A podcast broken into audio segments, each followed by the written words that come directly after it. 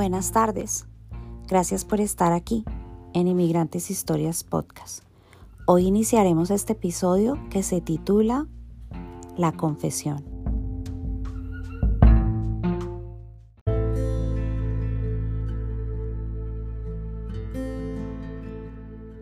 Nuestra mudanza llegó, así que un grupo de muchachos armaron todas nuestras cosas. Habíamos contratado a una señora que era la que iba a administrar nuestro hogar con las tareas de limpieza y la preparación de alimentos diarios para nuestros hijos y para nosotros.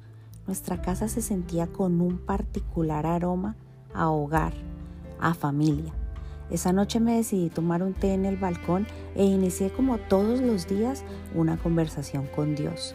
No sabía cómo manejar mi complicada relación de pareja. Dios era mi guía, mi polo a tierra. En resumidas cuentas, Él era mi mejor amigo.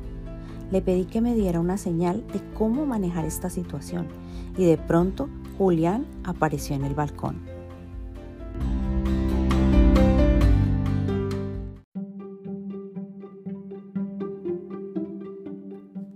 Marce, ¿podemos hablar? me dijo. Claro, contesté sorprendida. Mira, la verdad, yo ya no puedo más con esta situación. Al llegar a casa y ver nuestro hogar organizado, me doy cuenta de cuánto amo a mi familia y cuánto te amo a ti. Yo sé que tengo comportamientos que te hacen pensar lo contrario, pero es que realmente cuando desapareciste en Bogotá me preocupé tanto que lloré por no saber si te había pasado algo. Y eso es lo que me ha tenido tan furioso todo este tiempo. Tomó su teléfono e inició una llamada. La puso en altavoz. La pantalla decía Andrés. Al otro lado contestó la voz de una mujer y le dijo, hola, ¿qué más amor? Él le dijo, hola Bella, ¿cómo estás? Yo estoy bien, ¿y tú? Ella le dijo, bien, cuéntame cómo van las cosas con tu esposa. ¿Pudiste aclarar con ella que entre tú y yo no pasa nada? ¡Ja! ¡Qué descaro! pensé yo en ese momento y me fui del balcón.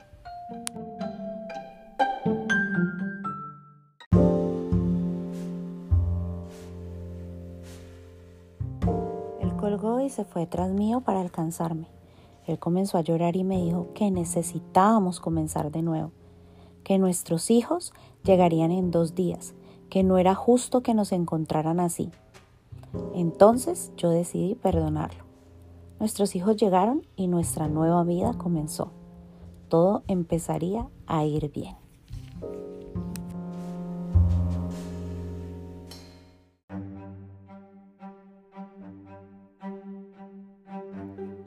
Con el paso del tiempo, todo marchaba en nuestras vidas personales y profesionalmente, pero también teníamos muchas discusiones, pues los papeles se habían volteado.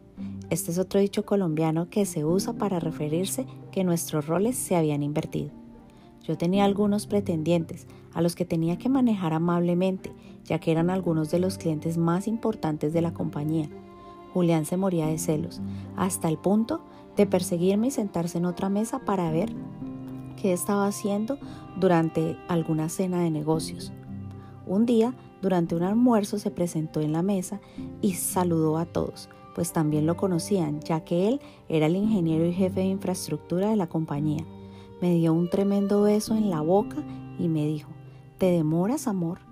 Mi cliente con el que estaba a punto de cerrar un negocio importante se molestó tanto, pero trató de disimular. Fingió una llamada y me dijo, Doctora Marcela, tengo que irme.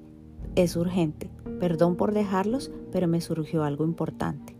El otro cliente que estaba ahí dijo, no sabía que ustedes... Mm, Julián contestó, sí, somos esposos por siete años. Yo odié que él hiciera eso.